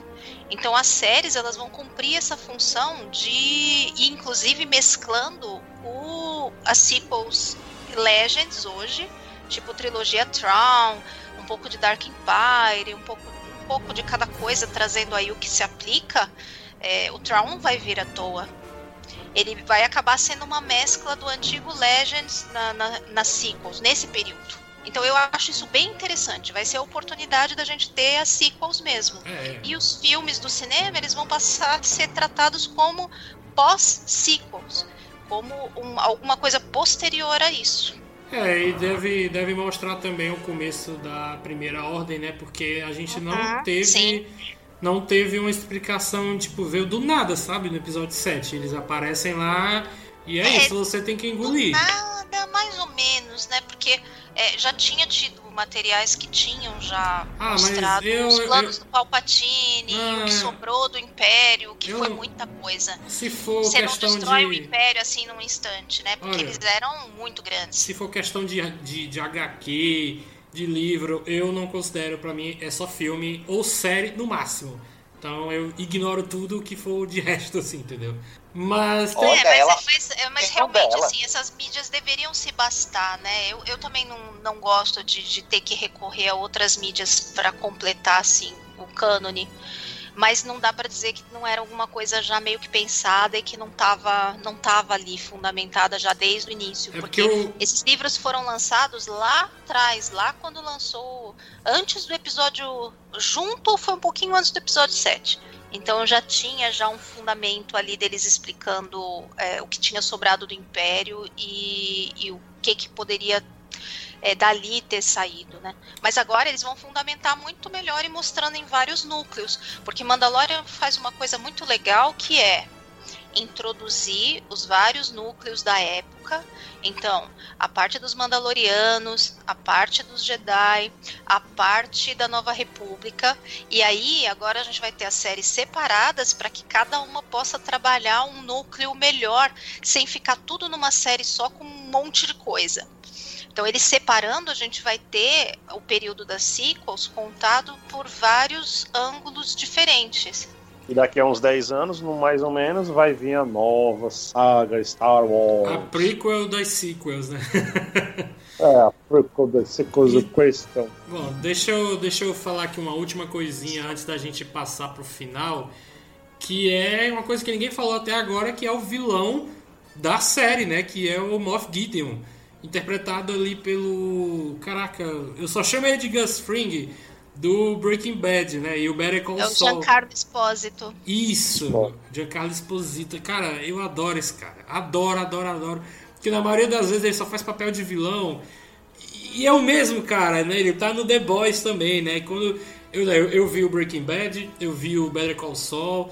é, meu irmão tá assistindo também, os dois. Assim, já terminou o Breaking Bad, né? Tá vendo o Better Call Saul.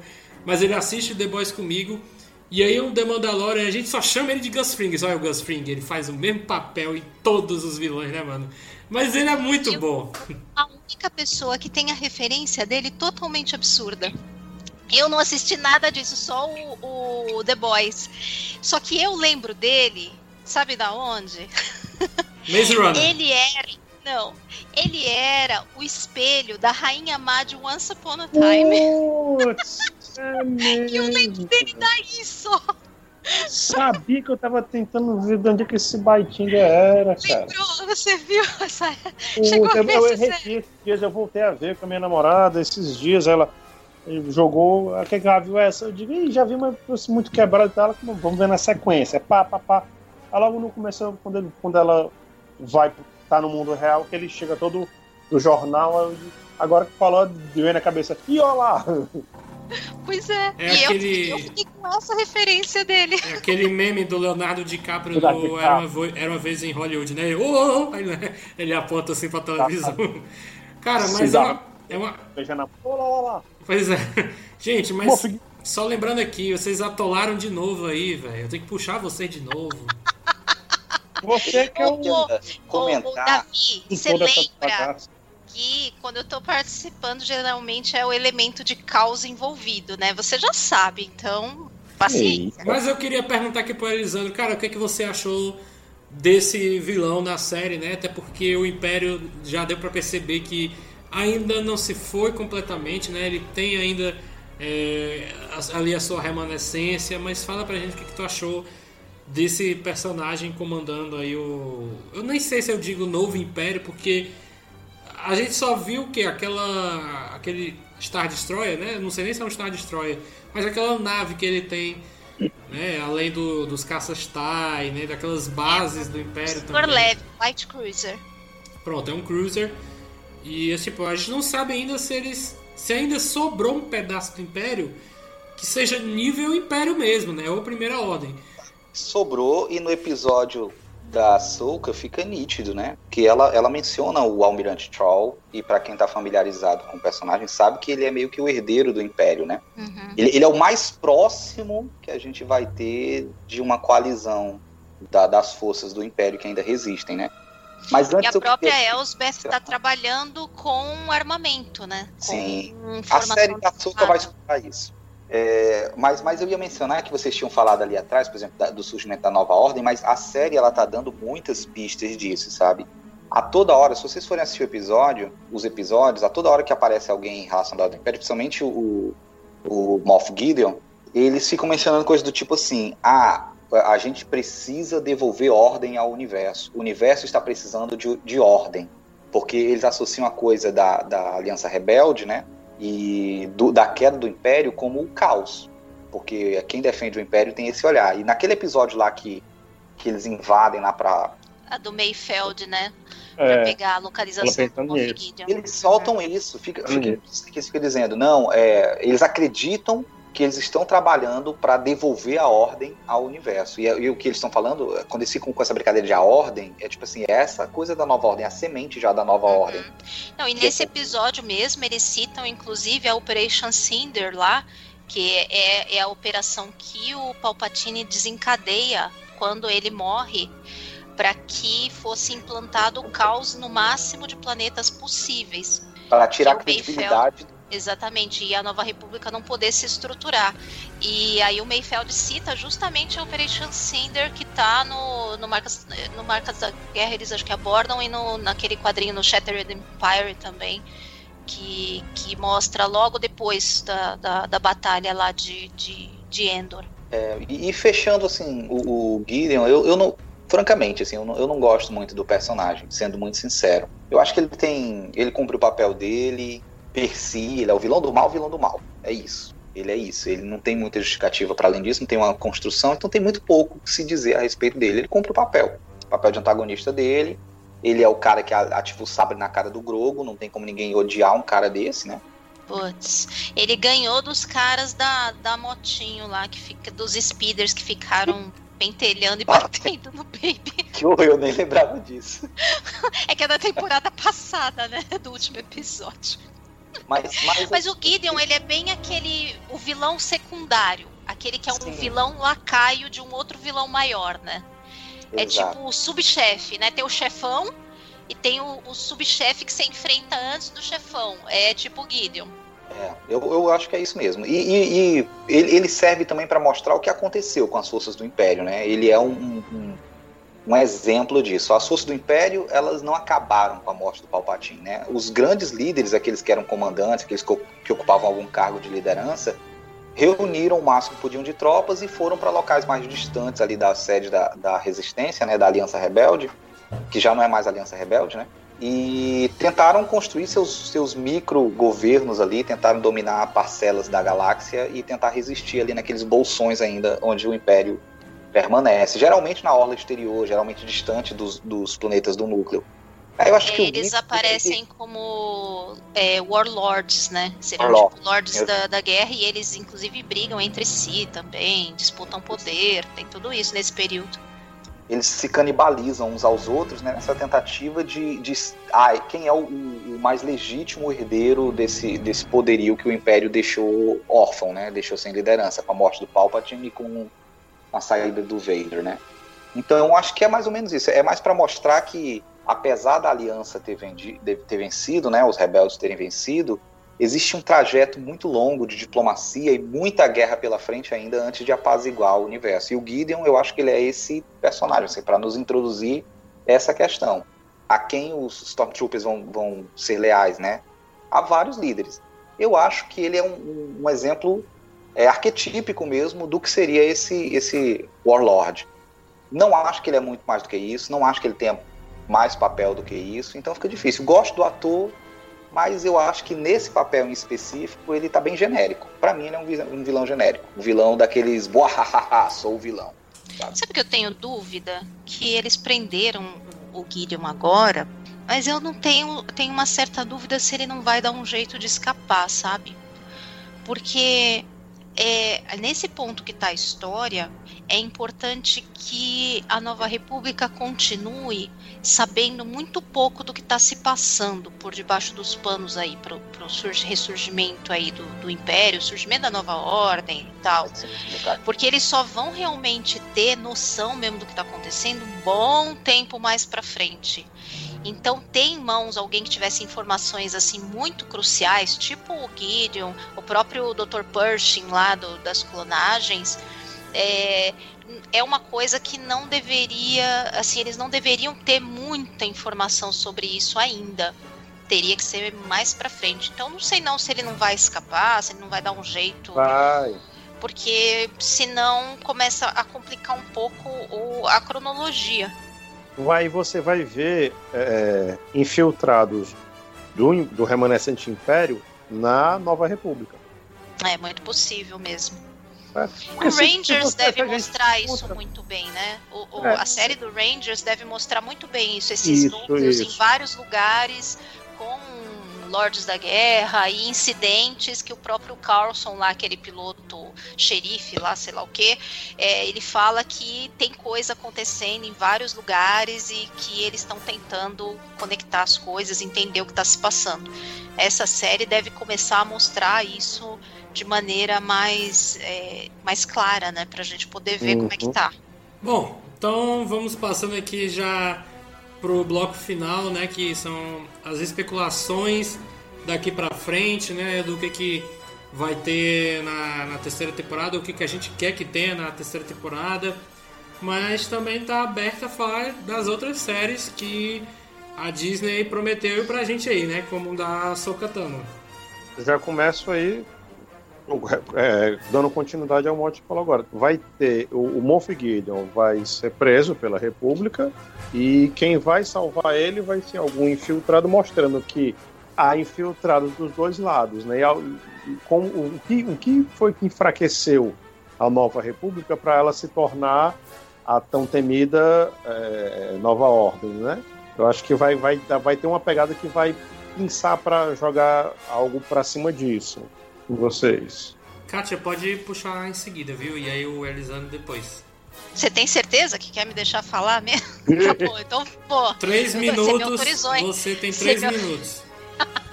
Questão de ordem, questão de ordem, presidente. É, o host tá, já tá cansado, tá com sono. É, é, não, eu acho que assim, a, a série agora ela vai tomar caminhos meio bifurcados, né? A, a série do Mandalorian em si vai ficar muito mais com a, a questão de Mandalor, da, da, da, questão da retomada e unificação dos clãs, a treta entre Sabre, Sabre Negro, Bocatan e, e Din Djarin. Então, a próxima temporada do Mandalorian, é, eu acredito que vai rodar bem mais em torno desse desse arco. E acho que foi estratégico tirar o, o Grogu, porque o Grogu ele não ia se encaixar nesse arco.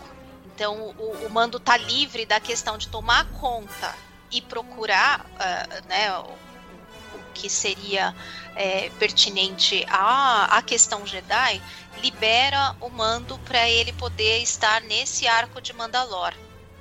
Já o núcleo mais submundo, caçador de recompensa, Mandaloriano, né, nesse aspecto, vai ficar lá com o Book of Boba Fett. E aí a gente vai ter um lado mais Jedi e tal, e introdução do Traum lá com a Soca. Certamente Ezra, Sabine vão aparecer por aí. Eu ainda tô na expectativa de de repente aparecer. Olha a expectativa, eu tô na expectativa de aparecer o Carlos e o Zeb. E que sabe quem vai acabar aparecendo? O, o Rondo. Ai, gente. Expectativa e realidade geralmente não andam juntas. o, o Holdo do Game of Thrones? Não, não. Rondo, Rondo é um pirata intergaláctico que aparece bastante em Rebels.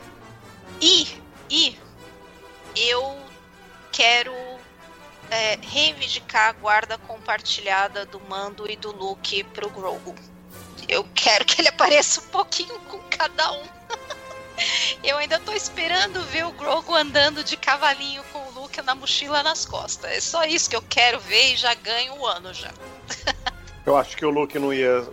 eh, O Grogo talvez queira, ela diga, não, nesse tum-tum já andou um. Ai, acho que não, eu acho que ele super iria. Se eu consigo pensar numa coisa tão fofa quanto o Mando com o Grogu, é o Luke R2 com o Grogu. Pode sair dali coisas muito interessantes. Eu só quero certeza. dizer uma coisa. O, o, o Luke levou o Grogu aí, né, pra treinar. Só lembrando que 25 anos depois, o Kylo Ren passa o rodo na escola do Luke, viu? No, o Kylo Ren não passa o rodo na escola nenhuma. Just for Ben Solo, porque não foi assim que aconteceu. Eu não quero saber. Eu vou começar. Se eu vou for começar HQ, colar- eu vou ignorar colar HQ completamente. dos postes para as pessoas pararem de falar que o Kylo Ren matou todo mundo, porque não foi assim, Matou, coitado. matou, tá no filme, acabou. Foi Tá assim. no filme. Não, não, não, não. Ah, o filme mostra muito mal mostrado. Não vamos entrar nesse mérito, certo? Muito mal mostrado e só uma pequena, um pequeno flash ali do que aconteceu. Mas é, com certeza o Grogu não estava lá e ele deve ter seguido o caminho, provavelmente com o mando bem antes. Deus queira. Eu concordo com a Kátia. A gente vai descobrir o fim, né? O que fim levou o Grogo pra ele não estar naquela putareta, porque eu acho que eu. Eu acho que essa O, o embate- Grogu se livrou embate- da Ordem 66. Eu acho que ia ser um embate pancado. O Grogo e o, e o, o Kylo. Olha, eu que- uma- do mesmo sala- jeito que eu adoro ver o Yoda rodar o piano que nem um esquilo lutando contra o Conde Dukan e o Palpatine, mesmo tendo gente que odeia isso. É, Eu não quero- curto eu- muito, não. Ah, eu não, adoro. tudo bem, não tem nada contra, mas Eu quero ver o, o Grogu aí rodopiando, feito doido pra cima do Kylo Ren. É isso que eu quero ver. Até antes de eu morrer, eu quero ver isso. Mas isso não rolou, não, viu? É, eu acho que Nem esse vai é rolar. Eu tô dizendo que é um Ah, sonho meu. Não, tá bom. Ó, ó, Davi, é possível esse seu sonho ser realizado, mas tipo, eles jovenzinhos treinando juntos no, no templo do, do Luke. Aí isso é possível. Pois então Porque eu quero ver ele descendo a sa- o sarrafo no Kylo Ren treinando lá. Ben, no No treinamento. Aí pode ser, você pode. Aí pode ser que a gente tenha isso sim. E, e eu acho bastante provável que daqui a um tempo, não tanto assim, a gente tenha isso, viu? Eu acho Eu bastante quero ver o, o Grogo comendo a merenda do. Bem. Roubando o lanche dos amiguinhos, né? Roubando É. lanche de todos, inclusive. O- o- sobrar um. O Ben Solo tá lá comendo, né, o biscoito azul e aí o Grogu fica levantando aquela mãozinha dele lá. O Grogu É, aí no vai. fundo a gente vai descobrir que é por isso que o, o, o Ben ficou tão revoltado. Matou geral. bullying do Grogu. Pronto, pronto, vai. Eu acho que o Grogo não morre porque ele vai ser expulso antes. É, Vai. isso. Tá Essa muita raiva. come demais, dá muito trabalho, vou devolver. Toma aqui, mando. Ó, só tu que consegue alimentar esta cria. Quem faz Pode o Matheus com embale. Não consegui treinar porque ele não me obedece. Fica contigo mesmo. Ai, É. gente. E o Alisandro, o que é que você quer na- nas temporadas seguintes aí? Ou fala da série da Soca, cara. O que é que você quer ver na, na série dela? Aproveita. Aproveita e fala tudo que você puder da soca. A hora é Ele, agora. ele até se, ele até se ajeitou agora na cadeira, né? Pra poder falar. aqui, pigarriei, botei meu, meu café aqui num copo de geleia. Caras, pessoas, queridos, eu acho que, primeiro falando de Mandaloriano, né? é, eu concordo aí com, com, com o que foi dito em relação a de que eu acho que essa próxima temporada ela vai se dedicar mais a explorar a mitologia de, de Mandalor, né? Toda essa coisa do, do rei de Mandalor, toda essa coisa do sabre negro, né? Que tem uma história, para quem, pra quem acompanha o universo Star Wars, sabe que o sabre negro ele é um, um elemento primeiro que ele vem do universo expandido também, né? Ele vem do, do Legends e agora é introduzido e que ele tem um, um papel importante dentro do, da franquia, assim, quando se fala em Mandalore. Eu não duvidaria de a gente assistir nesta temporada o John Favreau e o, o Filoni preparando o Mando para ser uma espécie de o retorno do rei entre Mandalorianos após é, a queda da, da antiga república, né, com o fim das guerras clônicas e o início do, do império, os Mandalorianos passaram maus bocados nas mãos do império, justamente porque o, o império sabia que se tratava de um, de um povo guerreiro, de um povo que tinha uma tradição bélica, que sabia se organizar e que era um problema muito sério caso o império deixasse essa galera é, se articular. Então eles bateram forte em cima de, de Mandalor e a maioria dos Mandalorianos guarda esse rancor, né? Só que eles estão espalhados, eles estão é, desarticulados e falta essa coisa da liderança, né? Falta essa coisa dessa pessoa que vai reunir. É meio o Aragorn do rolê, o rei que vai retornar, né? A coisa que vai trazer os Mandalorianos. A Bo-Katan, coitada, tá tentando ser esta pessoa, tá tentando ser esta figura.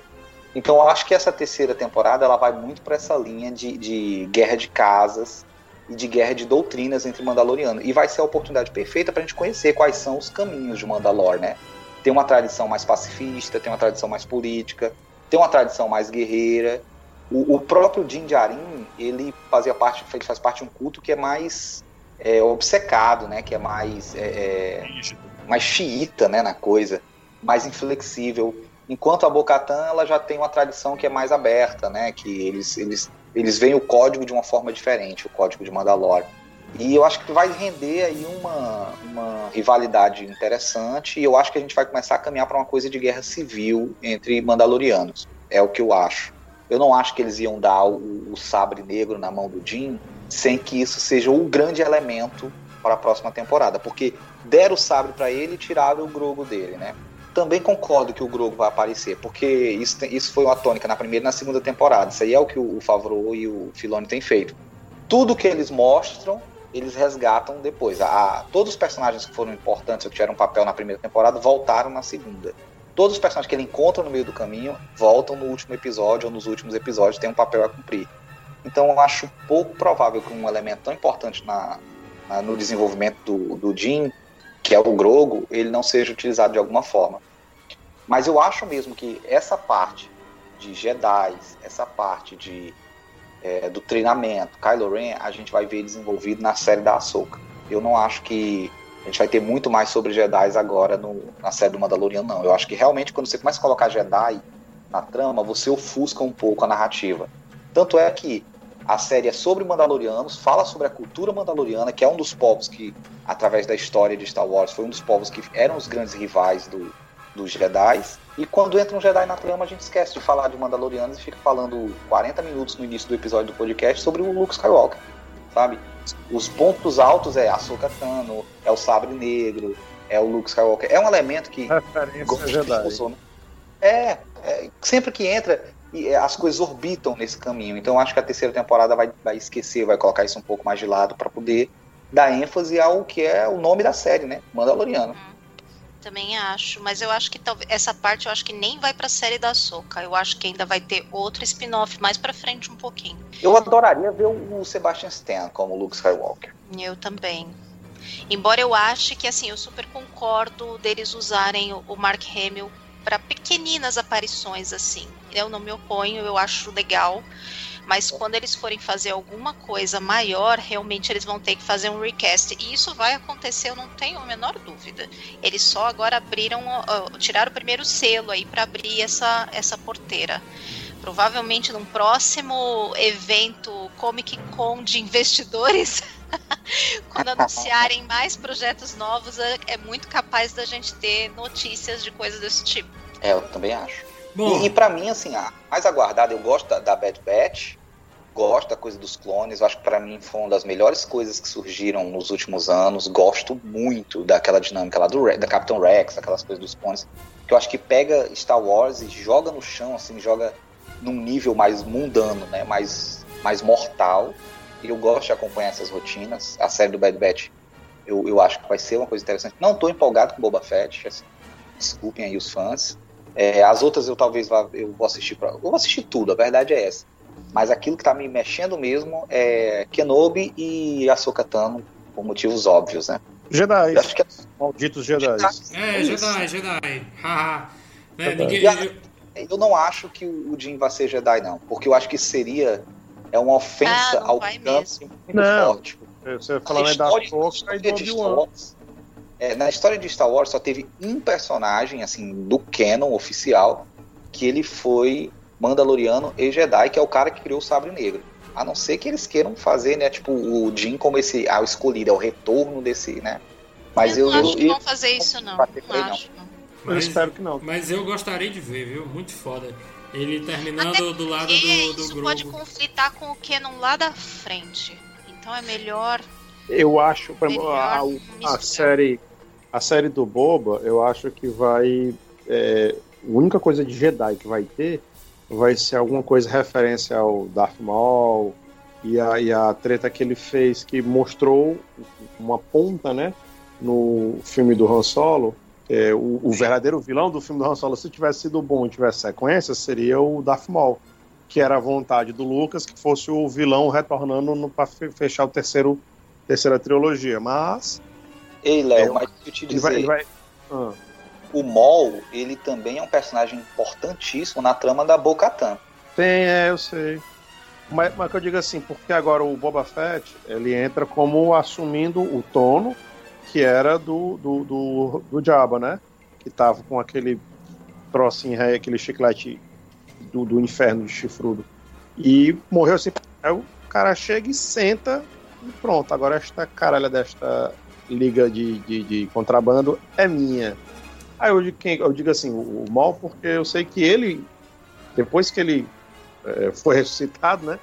E ganhou a perninha mecânica e tal, ele enveredou por esse caminho do, do, do, do, do contrabando, submundo e tudo mais, para conseguir se organizar para tentar ver as tretas que mostra no Rebels. No, a, a verdade é que eles não conseguem matar os personagens em Star Wars, né? Porque o Palpatine cai no episódio 6, traz de volta. Darth Maul corta, cortado na metade no episódio 1, traz de volta no oh. Clone Wars e no filme do Han Solo. Aí o Boba Fett cai lá no poço de Sarlacc, traz de volta no Mandalorian. Não, mas o Boba Fett Até ele já sai do... Oi? Até a Fennec Shan. Né? Mas o Boba Fett já se sabia que ele tinha sobrevivido eu acho que antes dele, deles pensarem em fazer é, o, o, Despertar da Força, já, Sim, tinha, já, já, era, já, era, já, era do... é, já tinha no, no, no, Legends já tinha essa história de que ele tinha sobrevivido. Sobrevivido. Mas Legends sair. é ignorado pela Disney. Pelo menos é um bocado de coisa. Ah, sim, mas eles estão trazendo de volta aos pouquinhos, é, pensando as coisas que interessam. Bom. O dia que voltar, né, vocês querem ver o dia que eu vou terminar de infartar mesmo? O dia que eles trouxerem de volta a Mara Jade de algum jeito. Aí vocês vão ver mesmo eu de, defunta, só vão ver minha fotinho não, lá não morta. É, não é nem trazer de volta porque ela nunca apareceu, né? A trazer de volta pro Canon. Ah, sim. Trazer do Legends, né? Sim, é, sim. trazer do Legends, que, que a gente tava falando, né? Mara Jade aí, né? Mara Jade. Pois é. Pois, É. pois bem, né? Eu, eu vou ficar com o Elisandro aí, é, na- esperando mais as séries de Obi-Wan Kenobi e da Ahsoka, né? Mandaloriano eu já gosto, então... Não, tipo, ah, eu tô esperando muito. Eu já tô automaticamente esperando, então não vou nem falar dele não, né? Eu tô esperando mais do Obi-Wan e da Ahsoka, porque Jedi são as melhores coisas de Star Wars pra mim. Tanto é que melhora, Mandaloriano melhora quando aparece Jedi na história, pra mim, né? Então é isso, vocês já falaram bastante coisa, eu tô cansado, já são 10 para meia-noite, eu quero subir aqui pra minha casa. Então, gente, muito obrigado aí vocês terem escutado aí até agora. Tenham um feliz 2021, que eu acho que esse programa já vai, vai ser postado depois do Natal. É, eu queria agradecer aqui a presença do Leonardo Costa, nosso Angry Baby Grogo. E tenho dito. E tenho dito. Atualização de Atualiza aí seu perfil, viu, Léo? Queria agradecer aqui a presença da Kátia. Muito obrigado por você ter aceitado mais um convite aqui, Kátia, para falar de, de Star Wars. Desta vez de coisa boa, né? Ah, eu que agradeço, Davi. Tava com saudade já de gravar, já tinha um tempo que a gente não gravava, né? Foi muito divertido, É, amei. o, o Obrigada. último, o último foi aquele que eu quis trazer a Ascensão Ah, Skywalker dos pra falar de finais, filme né? ruim. É. É, você fez aquele episódio só pra meter o pau na Ascensão Skywalker no fim eu e o William ficamos só pentelhando você e não deu certo. Não, pra mim deu, porque vocês são, Ah, são chatos. a gente. É. Tá bom. Não, o, o Elisandro tá aqui comigo também, não tô sozinho não. Meu Deus do céu. E Elisandro, valeu aí você ter participado também comigo aqui. O último que tu gravou, se eu não me engano, foi da série Dark. Então já tem um tempinho. A gente gravou o do Nolan. Ah, é verdade. A gente gravou sobre a, a filmografia do Christopher Nolan. O Léo também estava lá, inclusive. Bom, espero que em 2021 você participe mais aí do- dos podcasts, já que esse 2020 foi muito cansativo para todo mundo aqui. E é isso.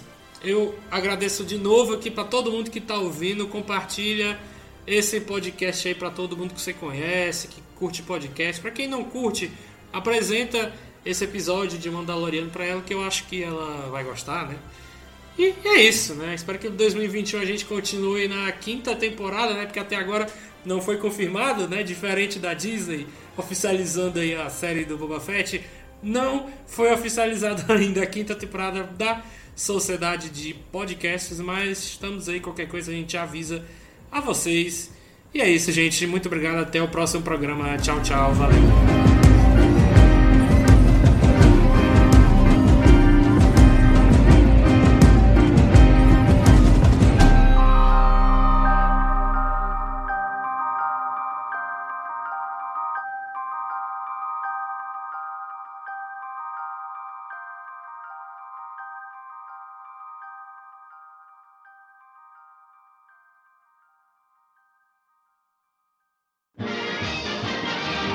Podcast teve edição Davi Cardoso.